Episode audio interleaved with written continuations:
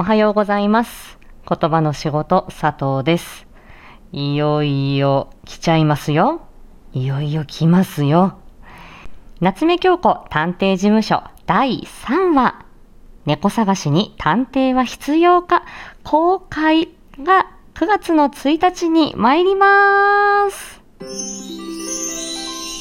いやもう皆さん大変お待たせいたしました。ゴリアス兄さん頑張ってくださいましたよ。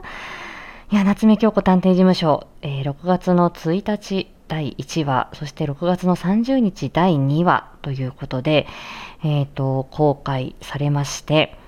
で、その後、あの、ツイッターのリツイート企画や、えっ、と、声優オーディションなどを経てですね、えー今回第3話、もう嬉しすぎます。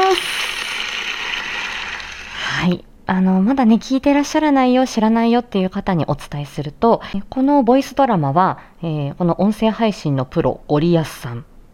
ね、えー STF ドラマ祭、このスタンド FM で4月の8日、今年行われたボイスドラマのイベントを主催されていた、えーその主催者のお一人であるゴリアスさん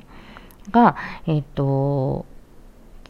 と、原作の小説があって、えーそれを、えっと、なかなか形にできないでいたところ、まあ、今回、ボイスドラマ化してみようっていうことになって、えー今までにない、この爽快痛快ストーリーで、あの、まあ、ゴリアスさん自身も、まあ、新たな挑戦として書かれた脚本を、えー桜吹雪さん演じる夏目京子そして助手の私演じる高峰ゆりが、えー、と依頼人の方の、えー、と対峙していくっていうような爽快痛快ストーリー、まあ、水戸黄門的なね一話完結で、えーすっきりさっぱり終わるっていう、えーボイスドラマになっております。今回第3話ということで、えっ、と、これは今までの1話、2話にはない味わいが第3話には込められておりますし、これは終始、本当に最後まで聞き逃せないっていう感じですね。うん。もちろん、夏目京子先生、もう素晴らしく、あの、本当にね、素敵な、えー名探偵、かっこいいし、セクシーだし、うん、そして頭脳明晰で、うん、もうついてきます、京子先生っていう、そういう感じ。京子先生のファンは多いよ。そりゃそうですよね。で、そしてその、あの、京子先生を支える助手、高峰ゆり、私、ことさとが演じさせていただいております。ほぼ、このボイスドラマ本格デビュー作品として、えっ、と、第1話、あの、出させていただいて、それからありがたいことに第2話、第3話ということで、もう、尽くします。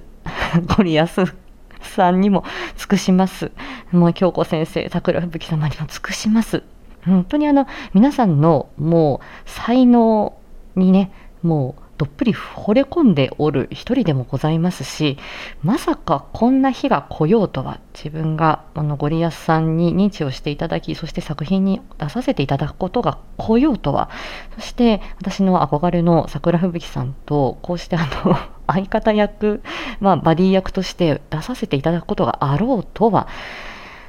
ねえ、人生わかんないもんです。ですし、まあ、私がどういう声の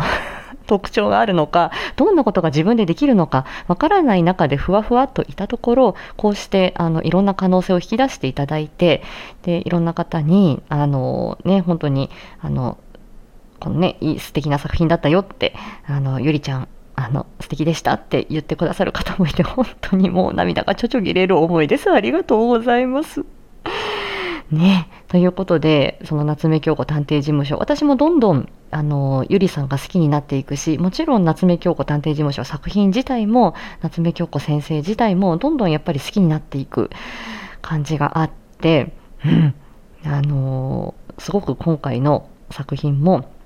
あの、一生懸命取り組まさせていただきましたし、もうおすすめの作品になっております。ということで、えっ、と、夏目京子探偵事務所第3話、えっ、と、9月の1日20時にゴリアスさんのチャンネルで配信されます。ということで、コマーシャルお聞きくださいませ。ことさとでした。うちもプロの探偵です。その猫探しにいくらお支払いくださるのでしょう猫か探しよりもそっちの方が美味しそうです。ね大金がいただけそうでしたので大急ぎでお邪魔したんです。ということは猫探しに100万出すっていうのは？夏目京子探偵事務所。猫探しに探偵は必要か？